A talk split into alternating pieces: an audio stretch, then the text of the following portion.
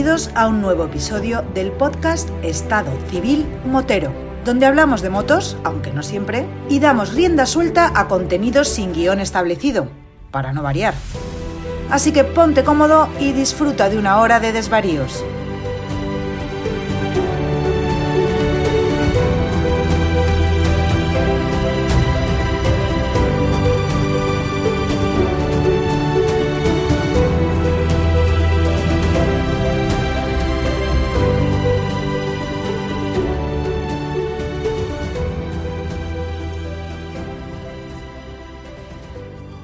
¿Qué pasa, chaval? ¿Qué tal? Buenas noches, Vampi. Buenas tardes, Ernesto. Eh, para quien no sepa dónde, dónde estás tú, ¿tú dónde te encuentras ahora mismo? Y no me digas que estás en la furgoneta porque cada vez que me hacen esta broma mm, salgo yo por petenera. Hombre, por favor. ¿Dónde te encuentras físicamente?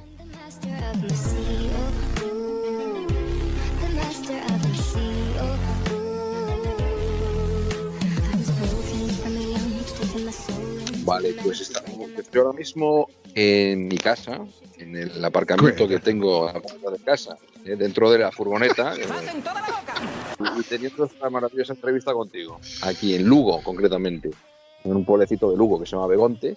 Aquí tenemos, pues bueno, la, la- la casa familiar donde realizamos la vida cotidiana, ¿eh? en Begonte, Lugo. Aquí me encuentro. Se puede decir que estamos un de punta a punta, porque, porque yo estoy en el sur, que en Huelva, que prácticamente es tiras una flecha desde arriba hacia abajo en línea recta y, me va- y seguro que me cae. Estamos, sí, estamos a unos mil y pico kilómetros de distancia de una punta a otra. Como que no me da la vida para tomarme allí una... ¿Qué, qué plato típico es el gallego? Plato típico. Bueno, hombre, la gastronomía gallega es muy extensa y variada. Y rica, por supuesto. Pues lo típico de Galicia, a ver, yo que te puedo decir las- de, de las, las carnes, de ternera, la carne vaca gallega, muy típico el caldo, el pulpo. Hombre, hay infinidad de, platos y la gran mayoría de cuchara, ¿no?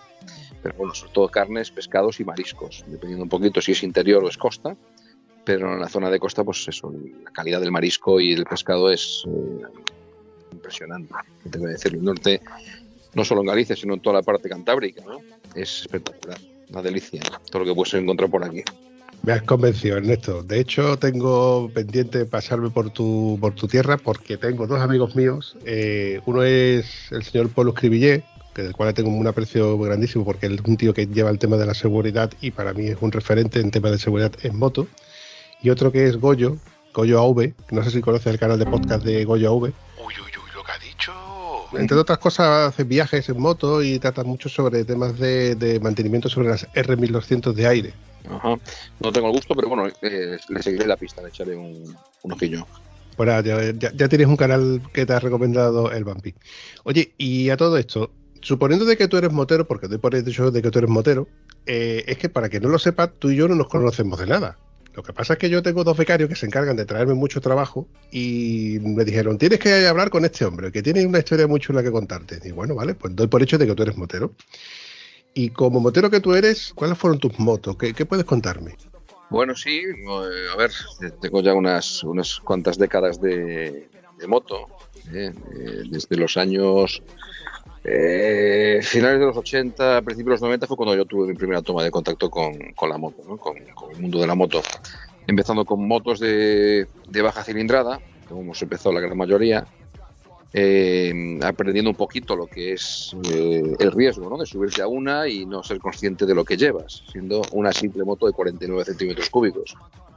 Y aprendes, pues bueno, que, que la carretera no es un juego y que tienes que tener cuidado, que muchas veces y hemos hecho alguna que otra locura, ¿no? En una época determinada de nuestra vida. Empezamos eso a finales de los 80 con, con scooters, con motos pequeñas. Mi primera moto fue una Peugeot Vogue 49, ¿eh? que la destinábamos mm, a nivel laboral para repartir pizza. Yo trabajaba en una pizzería, le acabé comprando la moto a, a mi jefe, ¿eh? después de, ahorrar de repartir pizzas, pues bueno, acabé comprando la moto desde yo unos 16, 17 años y a partir de ahí me enganché a, a la moto, a,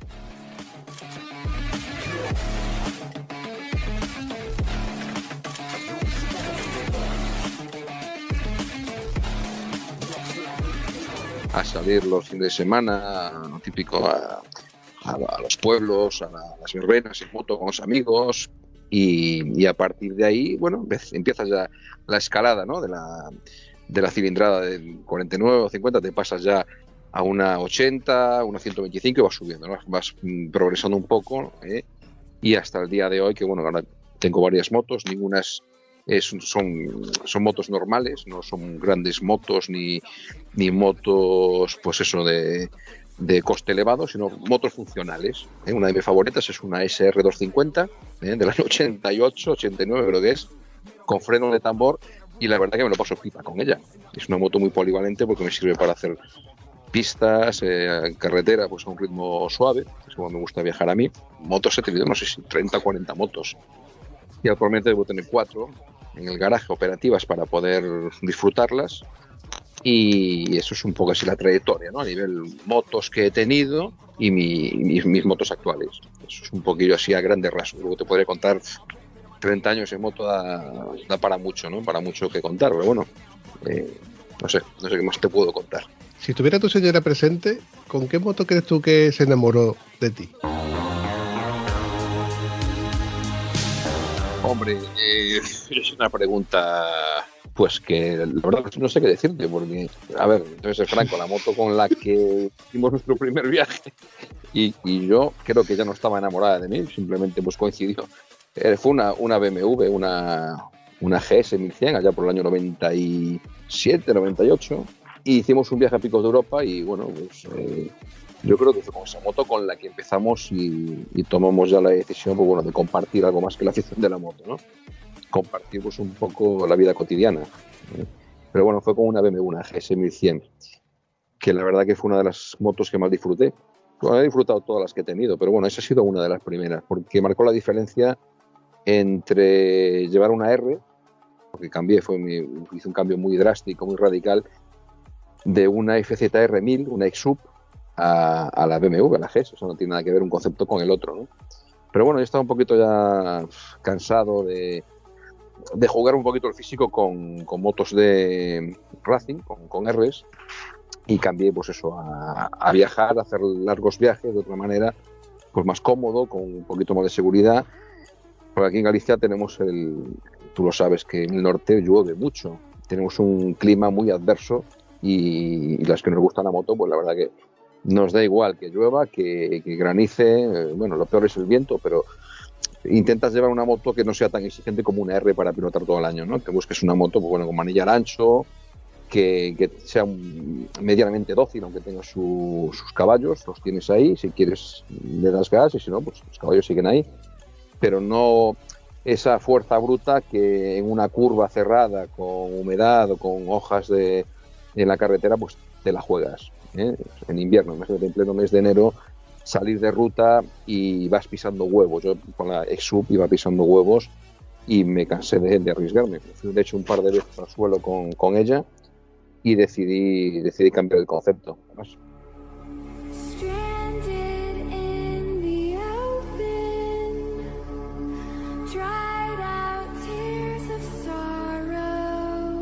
Recuerdo que fue a la vuelta de Pingüinos volviendo hacia La Coruña, pasando el, puerto de Piedrafita, todavía no estaba hecha la autovía, y nos coincidió a la vuelta, serían las 5 o 6 de la tarde, ya era de noche, con una niebla helada, que ahí estaba una helada importante, no se veía nada, y la verdad que vine cagado, vine muerto de miedo, y ostras, me voy a matar, porque no se ve nada, y, veníamos, pues bueno, pisando huevo, Y a partir de ahí tomé la decisión de cambiar de concepto y, y pasarme al trail a las motos trail porque considero que son más, más, mucho más polivalentes. Si quieres correr, puedes correr igualmente, pero a mí personalmente me dan otra confianza, otra seguridad. ¿no? Es, mi, es mi opinión, ¿no? respetando todas y las de cada uno y, de cada motero, ¿no? cada uno tiene su, su línea. Volviendo al hecho de que pasaste de una R a una moto trail, una moto cómoda, una moto que con capacidad de carga, ¿tú te imaginas hacer, haber hecho ese viaje que tú hiciste con tu pareja con la R? Evidentemente yo creo que ya se hubiera desencantado, que es a lo que venía a referirme, porque muchas veces dices tú, te haces un viaje con una persona o esa moto es con la que se enamoró, con la que la enamoré, ¿no? a, tu pareja, y fue con la que se convirtió en motera. hay mujeres que son moteras, hay mujeres que no son moteras, hay mujeres que están a favor de las motos sin haberse montado nunca en moto y otras que están totalmente en contra de haberse, del tema de, todo lo que lleva alrededor de, la moto. Y contar una persona afín que le guste las motos, que encima se monta contigo en moto y que comparta este tipo de aficiones, no es fácil. ¿eh? Ojo, no es fácil. Pero cuando lo encuentras es un puntazo. ¿eh? Sí, es cierto. Desde luego que sí. Todos tenemos algún amigo que, que su pareja no es motera porque le tiene miedo a la moto, porque, bueno, por los motivos que sean, ¿no? que son respetables. Si no vas a gusto, pues mejor pues no, no, no ir. ¿eh? Respetar eh, la afición de tu compañero o compañera y, si tú no la compartes, pues bueno, te quedas en casa, te quedas haciendo otras labores o lo que, o lo que te apetezca. En mi caso no es así. En mi caso, mi compañera es, es mm, enamorada de, la moto de hecho, nuestros hijos también son moteros los, cuatro y cada uno tiene sus experiencias. Cuando los hemos llevado de viaje, yo cada vez que puedo salgo con ellos siempre.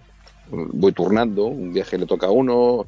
Ahora ya son un poquito más grandecitos, lleva un poco más por libre, ¿no? Pero desde pequeñitos, con 9, 10 años, me los he llevado a hacer viajes, pues bueno, importantes, ¿no?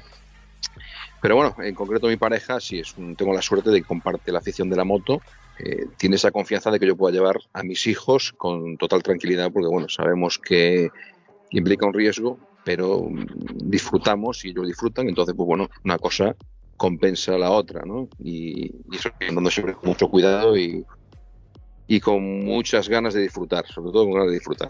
Oye, una cosa que te iba a comentar eh, referente al, a que hemos estado hablando de, Galicia, de, de, que es complicado salir en invierno. Yo, cuando nosotros aquí abajo en el sur salimos en moto, la diferencia que tenemos en, comparación con el norte es que tenemos muchos más días de buen clima, pero sin embargo tenemos menos puertos de montaña que por ejemplo vosotros en el norte. Es que estamos en eh, somos dos puntos muy, muy, muy dispares. Por contra, tenemos mucho tiempo para poder disponerlo de la moto en gastarlo, pero tenemos muy mal asfalto en comparación con vosotros siempre que hemos hablado con alguien que ha pasado por el norte, eh, ya sé, mi amigo Quique Par, que de aquí le mando un saludo, que me lo comentó, que en el norte tenéis muy buen asfalto, en muy buen estado. Evidentemente, ¿por qué? Porque el condicionante de la lluvia tiene que poder drenar la, lluvia y no puede permitirse tener la carretera llena de barro o lleno de hojas, como tú mismo has comentado.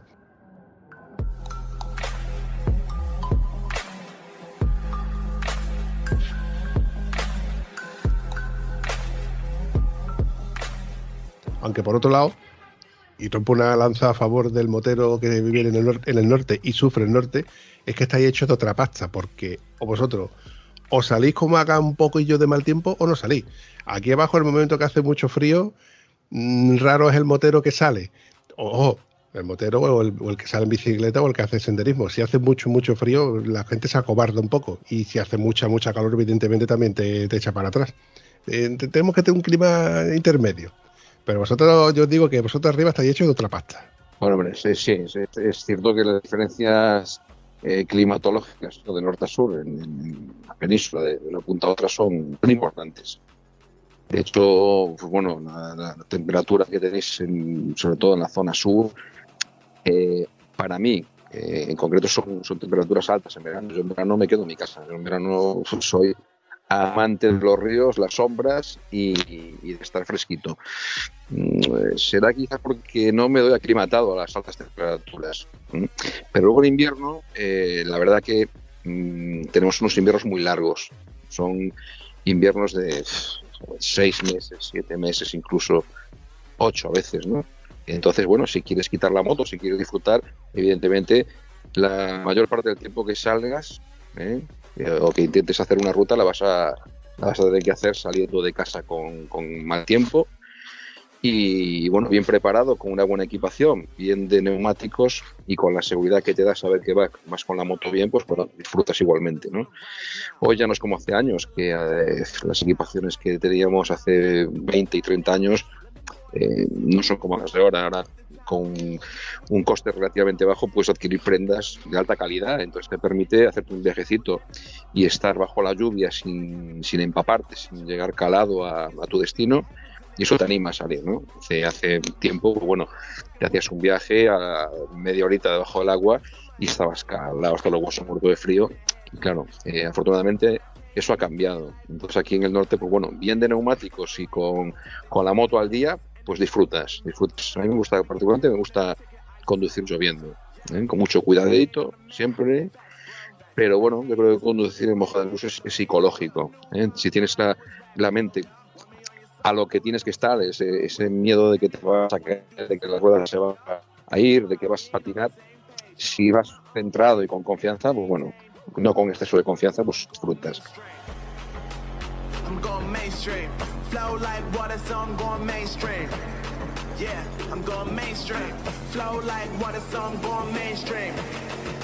Y una cosa, Ernesto, si yo eh, me diese una vueltecita por allí por Galicia y te pego un telefonazo y te digo, oye Ernesto, ¿qué me recomiendas ver por aquí por Galicia?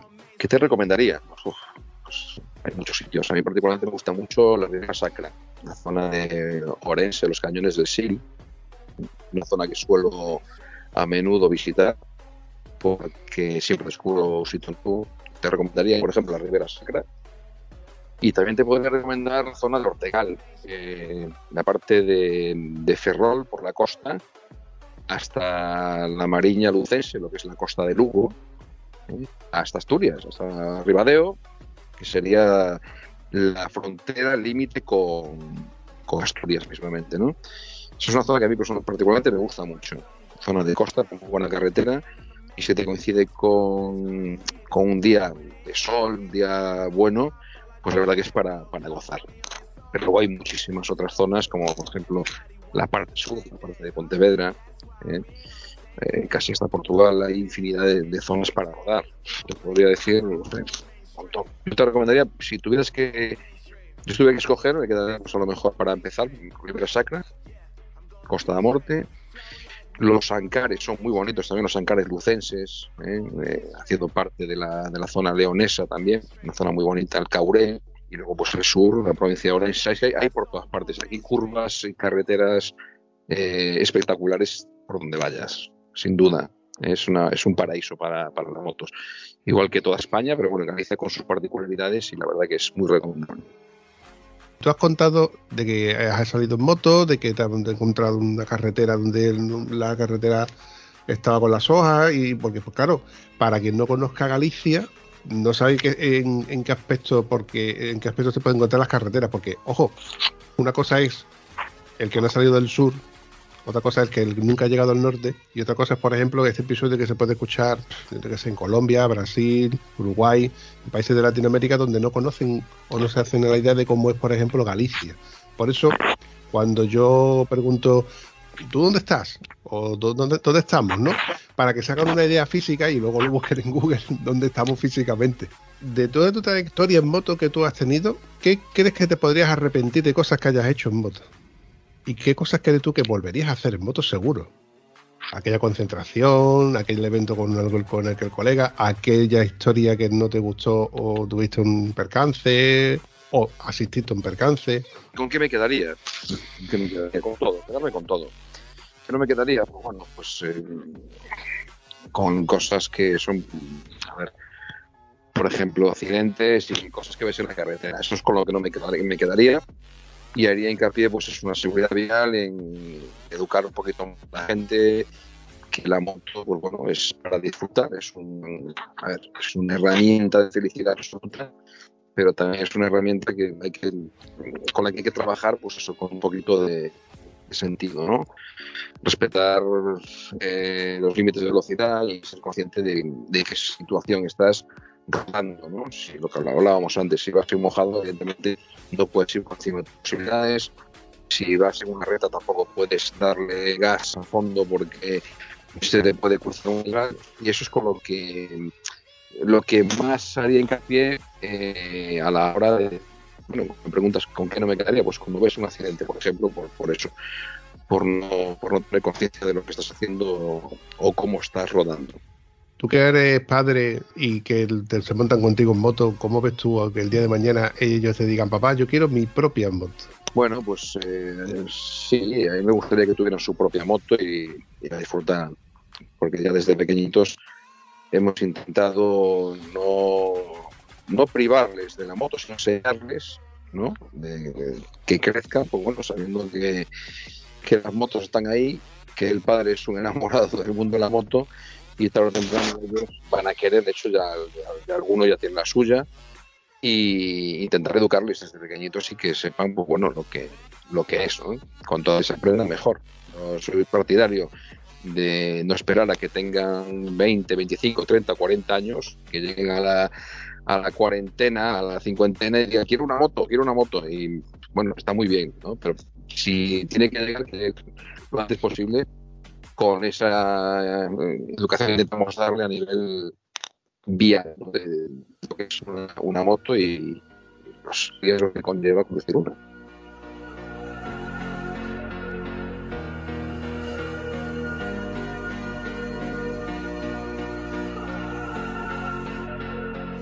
Oye, Ernesto, ¿y planes de viajes en moto o, planes de comprarte una moto nueva? ¿O qué, piensas hacer ahora con tu estado actual? Porque la SR yo creo que te da para moverte en ciertos límites. Si piensas hacer alguna, algún viaje más largo. Sí, claro, a ver, eh, la SR lo utilizo para, para trayectos cortos, eh, luego tengo otra moto mm, un poco, un poquito más, con más cilindrada, que es una GS de 1150, una Adventure del 2003, que es la que suelo utilizar para hacer viajes largos. Esa me permite, pues evidentemente, más autonomía y una polivalencia brutal. Porque también, pues bueno, haces unas pistas, haces una, bueno, unos caminos un poquito escabrosos, no demasiado, porque es muy pesada, y es la que suelo utilizar para, para hacer pues, viajes largos. Y ahora recientemente me he comprado una KTM, una 390, una Adventure, que es la moto con la que estoy viajando por España. Bueno, me permite también pues, moverme de una forma muy, muy ágil, ¿eh? porque es una moto muy ligerita, con una autonomía, vamos, muy, muy importante y un consumo muy bajo. Entonces, bueno, la idea es ahora en breve salir y hacer la siguiente invernal, que va a ser la de Argis, la semana que viene, ¿eh? a la cual pienso, pienso presentarme, calculo que el martes, miércoles debería estar ya por la zona y quedarme pues hasta el domingo, lunes y aprovechar para rodar por ahí, por la zona toda de Huesca, hacer algo de Pirineos. Ese es el próximo plan que tengo en mente, ¿eh? salir un poquito con la con la KTM y, aprovechar a hacer pues eso, montaña, a ver si la nieve no nos lo impide. Pero bueno, el, plan, el próximo plan es ese, es de aquí a unos días arrancar con la, con la KTM. Entonces doy por hecho de que eres motero de, gran, de largo recorrido. ¿Sueles dormir en tienda de campaña o vas de, de hotelito? ¡Cobarde! esa, esa, te la lanzo bien, ¿eh? Bueno, no, no, no, te he contado todo el, todo el tema. A ver, aquí hay más tema del que, que te estoy contando. Evidentemente, sí, te cuento. A ver, yo duermo, habitualmente duermo en una furgoneta que tengo preparada con, con un pequeño garaje donde llevo la moto que es la, el, bueno, la furgoneta es el, vehículo de trabajo.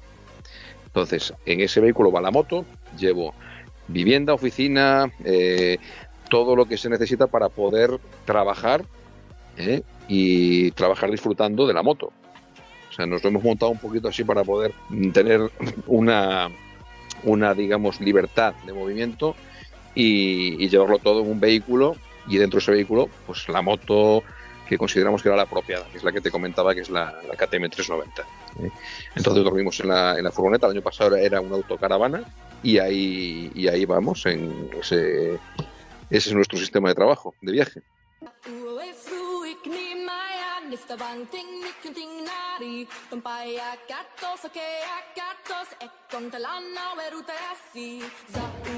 ¿Sabes una cosa, Ernesto? Ya no me caes bien.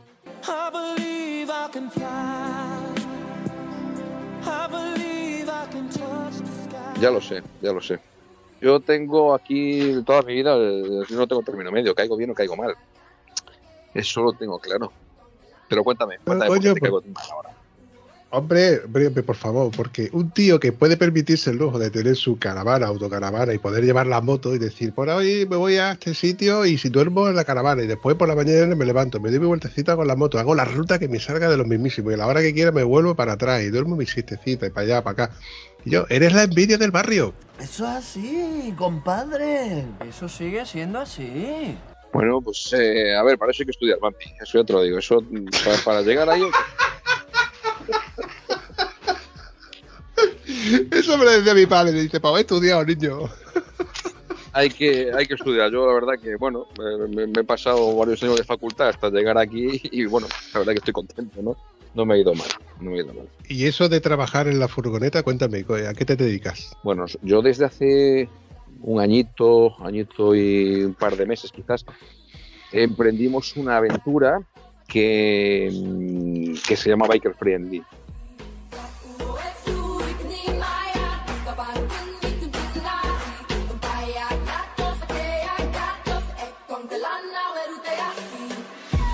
Biker Friendly es un proyecto que empezó en mi casa, en, en Begonte, en Lugo, Casa Dos Nenos, una vivienda turística, donde viene mucha gente de moto, muchos amigos, y tenemos la mala costumbre de, de hacer pues, unas parrilladas eh, brutales con carne espectacular. Tenemos un río magnífico donde vamos a dar una, un paseo en canoa, a darnos un baño. Y después de una de esas fiestas, eh, después de, de haber cenado, y, ya en la sesión chupitos pues nos empezamos a hablar proyectos y esto y tal y lo otro. Y surgió surgió pues bueno y qué vamos a hacer ahora para el próximo año después de la pandemia qué nos apetece hacer qué proyectos tenemos ahora que, que estamos así en esta situación no sé qué y todo esto y surgió pues hacer algo buscar eh, lugares que a los motoristas cuando cuando llegamos pues sentirlos como en casa no y ahí empezó todo y a raíz de eso, pues bueno, empezamos a trabajar con el proyecto Biker Friendly, creamos una página web donde aglutinamos una cantidad de, servicios de hoteles, campings, restaurantes, bares, moteros, que son pues, lo que yo considero lo que tiene que ser un, un hogar para el que lo visita.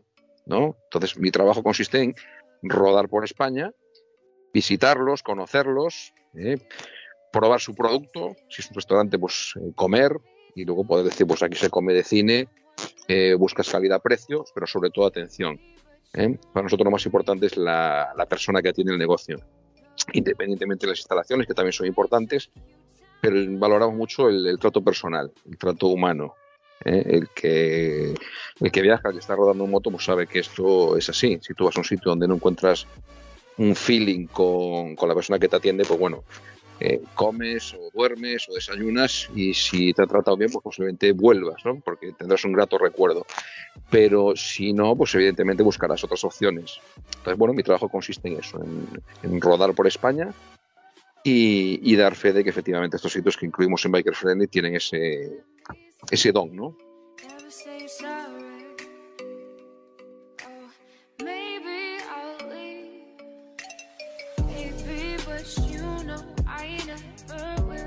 Cuando nosotros tú y yo hicimos un, previo de, hablar un poco por encima para explicarte cómo funciona el, el, podcast y con lo que yo hablo y demás, hay una cosa que le digo a todo el mundo, que te lo dije de allí en su día, y es que yo no me suelo eh, documentar de nada de nadie que, va, que viene al podcast. Yo dejo que todos y cada uno hablemos de nuestras historias, de, nuestro, de nuestros eventos, de nuestras motos, de nuestro, de nuestro mundo en sí. Entonces, como no sé nada sobre lo que tú me estás contando realmente, porque yo, por ejemplo, tu página web no la he visitado. Entonces, me crea una duda, como cascarón de huevo que soy. Doy por hecho de que lo que tú ofreces en Biker Friendly es un tipo booking, o sea, es una guía donde yo puedo ver, por ejemplo, si voy a ir a Sevilla, ¿qué puedo encontrar en Sevilla que me ofrezca Biker Friendly dentro de lo que él ya conoce? ¿Es algo así? En cierto modo sí, en cierto modo sí, porque bueno, la clave del funcionamiento es el, pasaporte biker friendly. El pasaporte, nosotros no hemos inventado nada. Quiero decir, el pasaporte biker friendly surge, debo decir, ¿cómo? Pues la idea es tan sencilla como que en, mi, casa, la vivienda turística que tenemos en, en, Lugo, está muy cerquita del Camino de Santiago. Entonces, la, los peregrinos que, habitualmente se alojan en casa o, vienen a hacer aquí pues, noche o lo que sea, Vienen con la Compostela, que es ese librito que traen, que le va enseñando por el camino los eh, sitios donde paran, albergues, hoteles. Entonces, cada sitio donde van, les ponen ese sello que luego al llegar a Santiago lo enseñan y, y le conceden lo que se llama la Compostela, ¿no? Que es lo que significa eh, la prueba de que han realizado el camino completo hasta llegar a Santiago. Pues esto surge pues eh, de, de, esta manera, que el pasaporte para el motorista en todos estos lugares, sea como dices en Sevilla, en, Francia, posiblemente dentro de poco estaremos más arriba de los Pirineos, pero sobre todo en España, eh, encontrar lugares que funcionen de la manera que, que lo hace, pues, si tú has mencionado Booking, no tenemos el alcance que tiene Booking, pero si intentamos que el que tiene ese pasaporte lo utilice en los establecimientos que incluimos en el mapa y el mapa Biker Friendly. Entonces hay un, contacto previo con esos negocios con los cuales llegamos a un acuerdo, un acuerdo publicitario, incluyéndolos en nuestro mapa, y que a la vez ofrecen a los usuarios del pasaporte un descuento, un beneficio, un detalle, lo que ellos consideren que es adecuado para captar su atención también. ¿no? Entonces funciona esa dinámica. Es como una especie de círculo donde eh, está el establecimiento, el usuario del pasaporte y biker friendly. ¿no? Entonces eh, vamos rotando de un sitio a otro y evidentemente pues eh, luego el, cliente, que es el motorista, la persona que lleva el pasaporte, es la que eh, valora esos servicios que le han prestado en los sitios que nosotros recomendamos.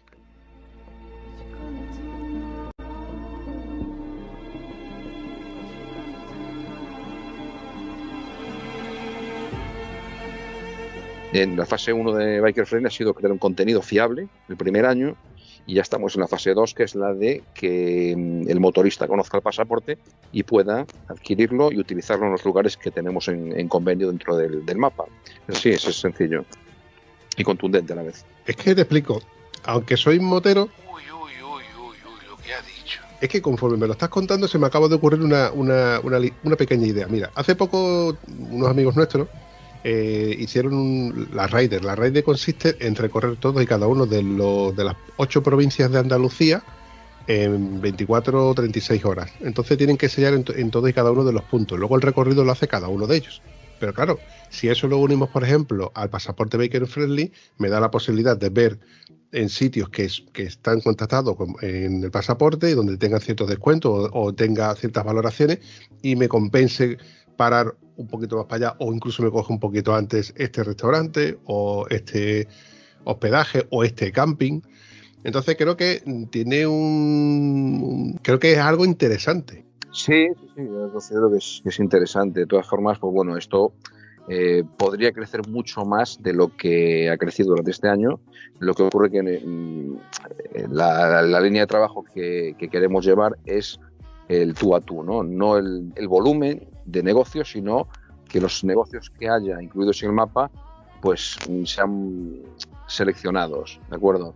Entonces tendríamos eh, el mapa mucho más eh, voluminoso, con, mucho más, más contenido, pero bueno, no se trata de eso, sino se trata de, de, de, calidad de lugares. En el sur, concretamente, hay muy poquitos establecimientos de momento, porque es la parte que menos hemos tocado. Eh, nos coincidió arrancar todo este proyecto en plena pandemia y claro, eh, la libertad de movimiento era, muy justita, era muy limitada. Entonces nos quedamos la parte más trabajada desde de norte al centro de, de España y queremos en el 2022 hacer la zona sur, ¿vale? Visitar, viajar por la zona sur tenemos un montón de gente que, bueno, que, que visitar, que rodar con ellos, que, bueno, ese es el plan que tenemos de trabajo para, para el próximo año 2022. Poquito a poco, pues, bueno, el mapa va creciendo, se van incorporando cada vez negocios más interesantes y, bueno, estamos muy contentos, la verdad, con, el, con la respuesta tanto de los establecimientos como la de los usuarios del pasaporte. Cada vez hay más pasaportes en, en movimiento y eso genera, pues bueno, pues eh, esa, esa sinergia, ¿no? Entre todos. ¿eh? La verdad que estamos muy contentos con ello. Una pregunta facilita que te voy a hacer en esto. ¿Tú has escuchado algunos de los episodios del podcast de Estado Civil Motero? Eh, tengo que contestar. ya lo he hecho. ya lo he hecho. No, pero, pero te prometo que voy a escuchar el, el, el, el que me estás haciendo ahora, lo voy a escuchar. Ese lo voy a escuchar. Hombre. Y si tengo ocasión que la tendré, pondré algún otro, rebobinaré y buscaré alguno también. No sé si has entrevistado o no. Ya miraré. Ya, ya buscaré, no te preocupes, te, te lo prometo.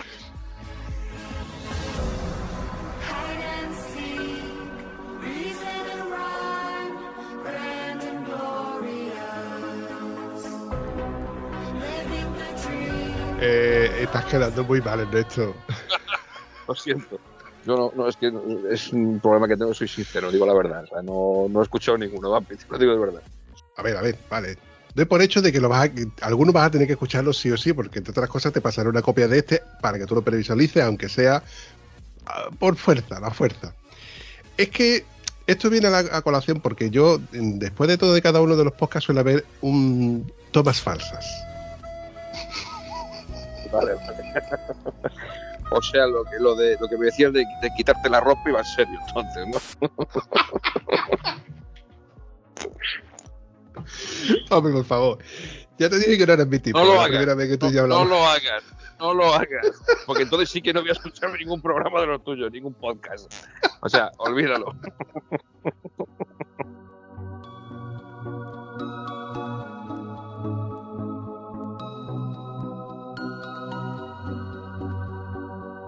Bueno, volviendo al tema de, de Baker Friendly. El hecho de que tú y, y yo hoy estemos el uno al otro eh, hablándonos por vía Skype y que hagamos este episodio tan chulo es que en un episodio anterior mi buen amigo Julián eh, se puso en contacto conmigo para comentarme eh, el tema de una mochila solidaria y a través de él te traemos a, a Nacho, que está en Asturias, que es el que estaba promocionando o moviendo este tema de, la- de- de recaudar dinero, fondos para el tema del cáncer y la mochila solidaria. Que de hecho también gracias a ellos, pues he conocido a Maripichu, que probablemente en breve ser también por el podcast, que también tengo muchas ganas de pillarlo. Lo que pasa que es otra de esas personas que son medio influencers en esto y está en todos lados. De hecho, este fin de semana está en, en Cáceres con los fuites leonados.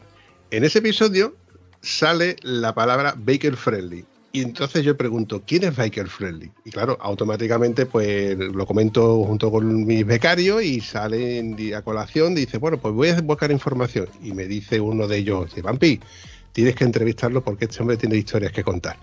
También está esa parte que no hemos contado, que tú, como buen motero que eres, eres también solidario.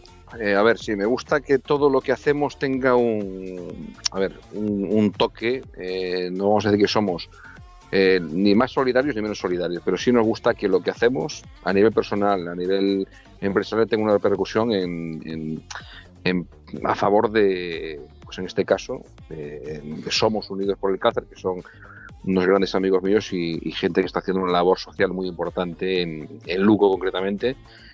Y así surgió un poquito lo de que contactásemos Nacho ¿eh? y, Biker Friendly para, intentar hacer algo, bueno, eh, algo que valiera la pena. Así nació un poquito eh, la propuesta que me hizo Nacho en su día.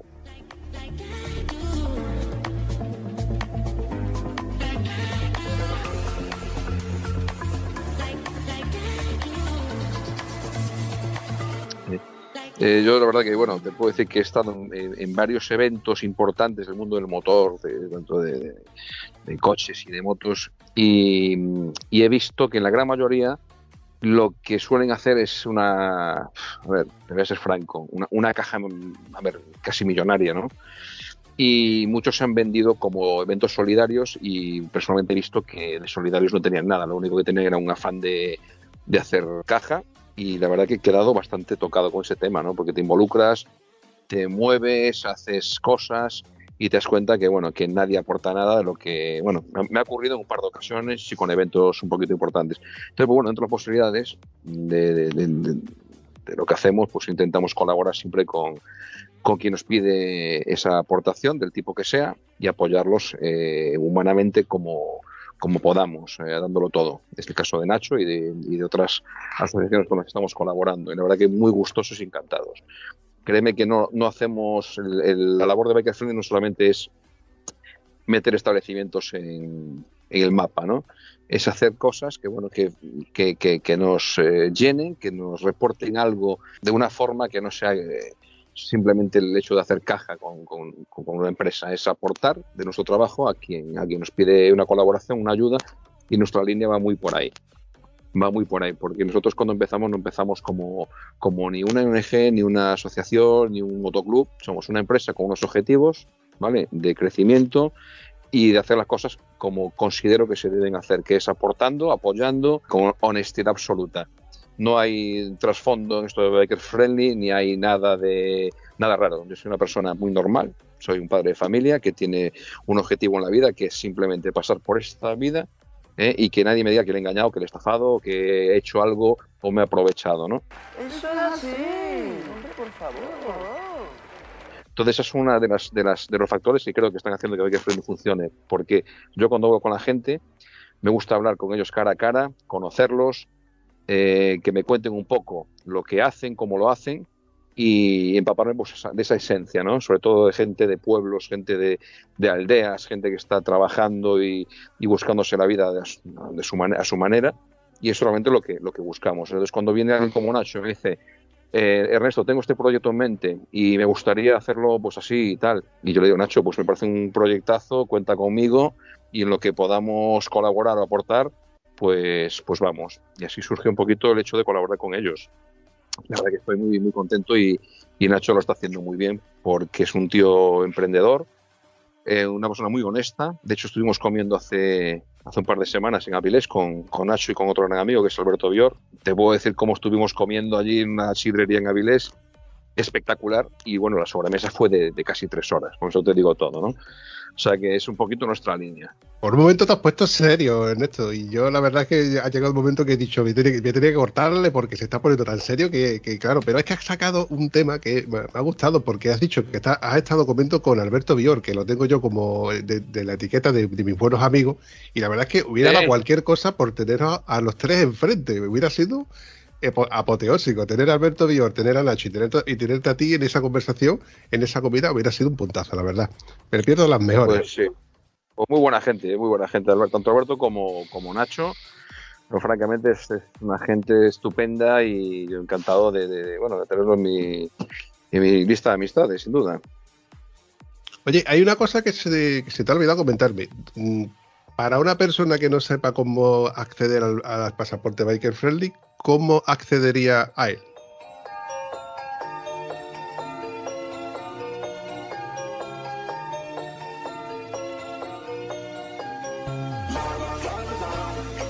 Para la gente que quiera adquirirlo, pues a través de la página web.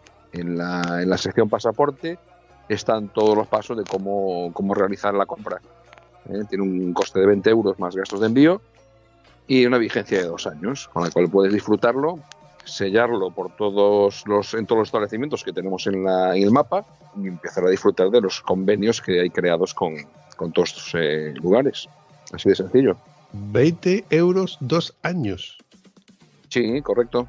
Pero si eso es lo que me cuesta a mí los cafés de por la mañana. eh,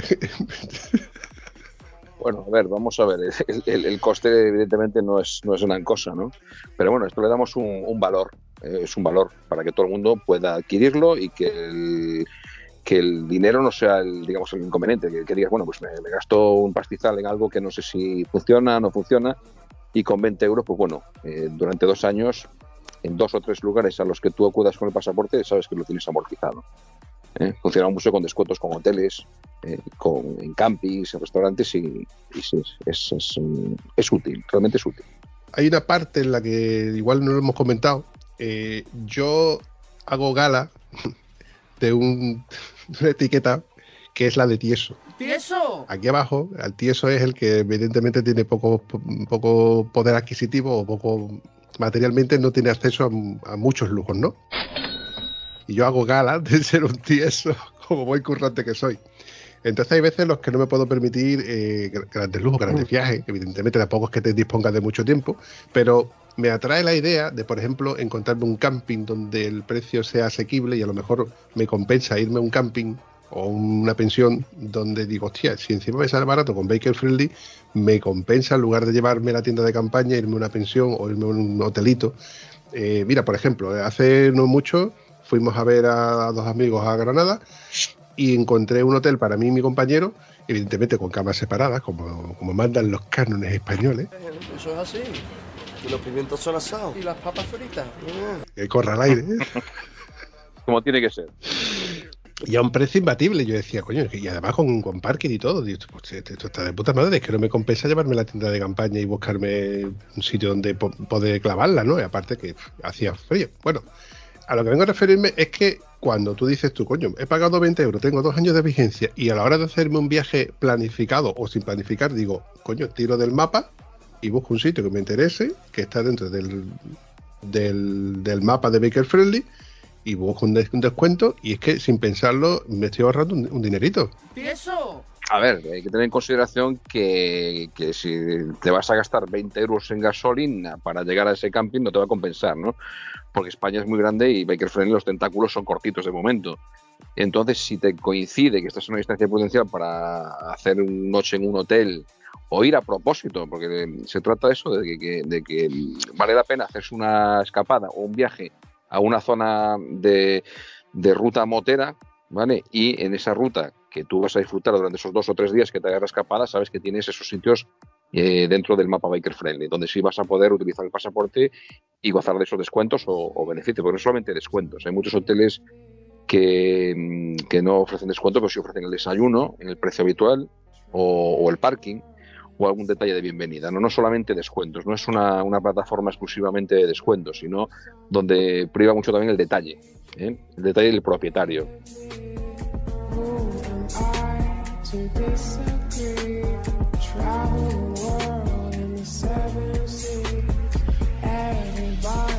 O sea, tú imagínate llegar a Galicia en moto eh, después de hacerte unos cientos de kilómetros y te vas a alojar en una casa rural biker friendly y el convenio que tenemos con esta casa rural donde te va a atender pues una, una encantadora familia o una señora que, que es la, la- la que, la que lleva la casa rural pues te va a ofrecer unas croquetas caseras y un vinito pues mm, yo personalmente prefiero eso y no el descuento si me dice, ¿qué prefieres? ¿que te hagan un descuento de un 10% que son 4 euros?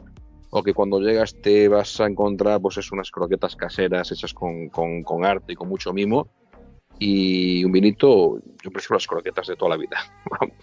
y es un poquito lo que busca Biker Friendly, no solamente el descuento, ¿no? que no sea todo, todo por la pasta, que sea el detalle. ¿eh? Eso es lo que buscamos. Descuento sí, pero también otro tipo de, de cosas.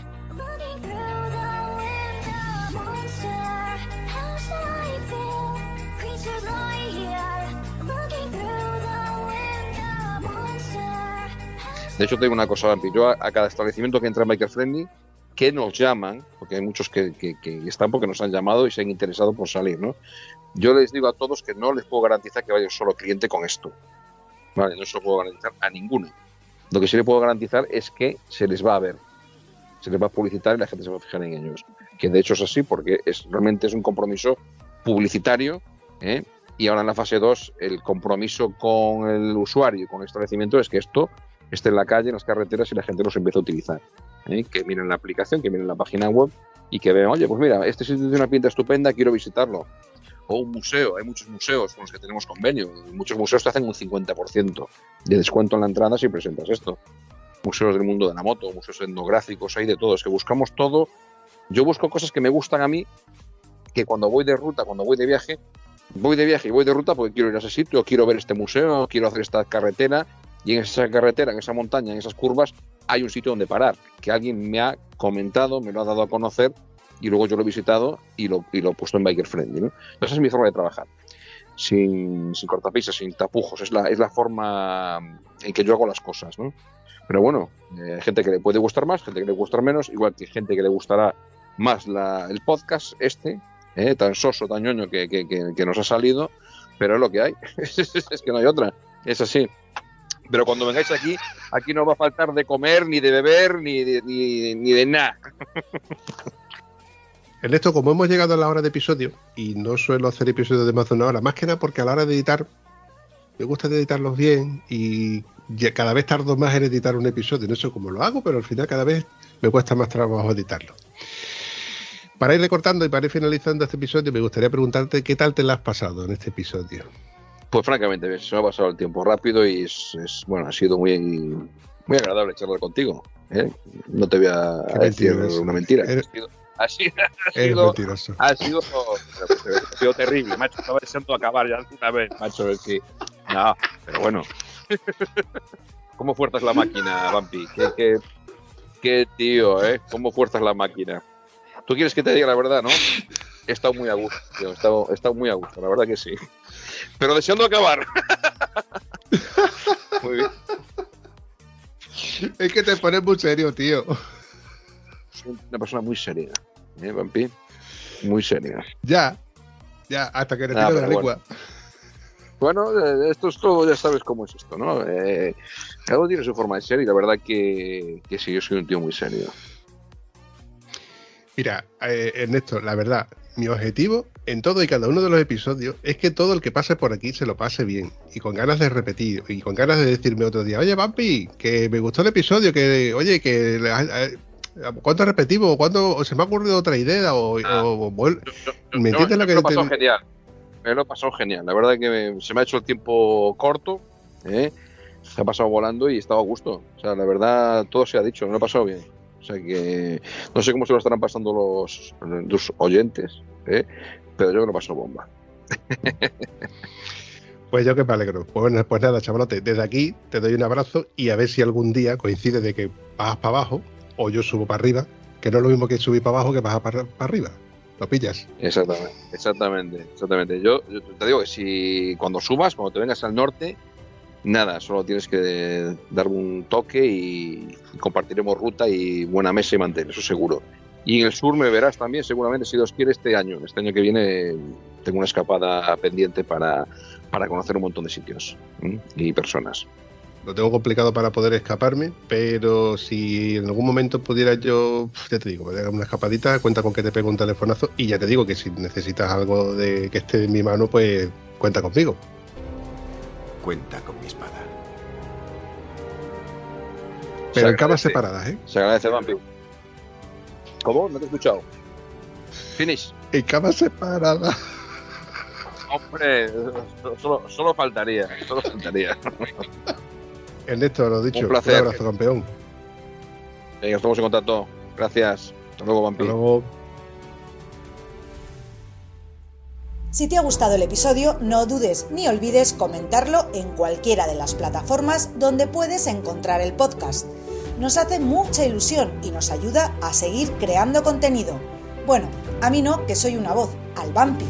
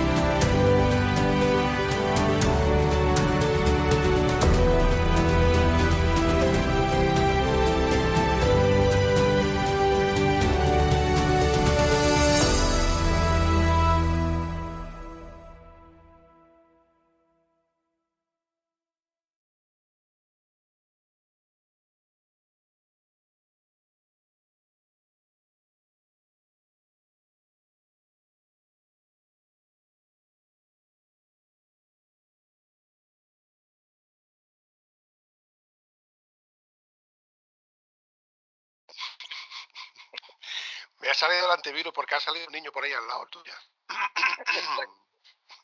Está aquí el, el, el pequeñajo. Dime Hola. Hola, ¿qué tal? Ah, pero ¿me escucha? Exacto. Hola, Vale, te escuchamos. Se te escucha, se te escucha. ¿Y tú a mí? Sí, te escucho perfectamente.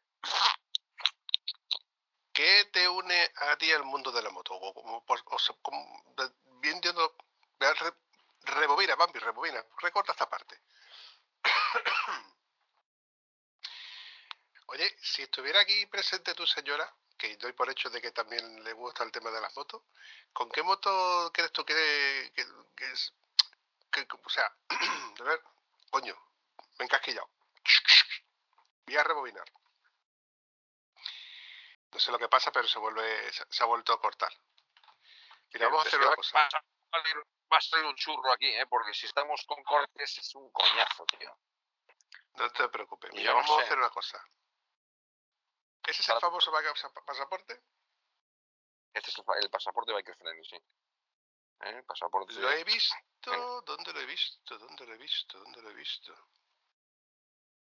Mola, qué chulo, va tío. numerado y, y personalizado. Eh, está, está muy chulo, la verdad que es un, un artilugio potente. Que, potente porque que está bien hecho, tío. Que está. Que, que un- es un pasaporte de calidad. Sí, no, tiene, está hecho con, con bueno, buen material, el cartonaje es bueno, tiene una presencia, una imagen muy, muy contundente, muy chula. ¿eh? Me recuerda logo. libro de familia. ¿Te acuerdas? De familia, sí, la cartilla escolar más. Donde ponían las notas. Hostia, tío.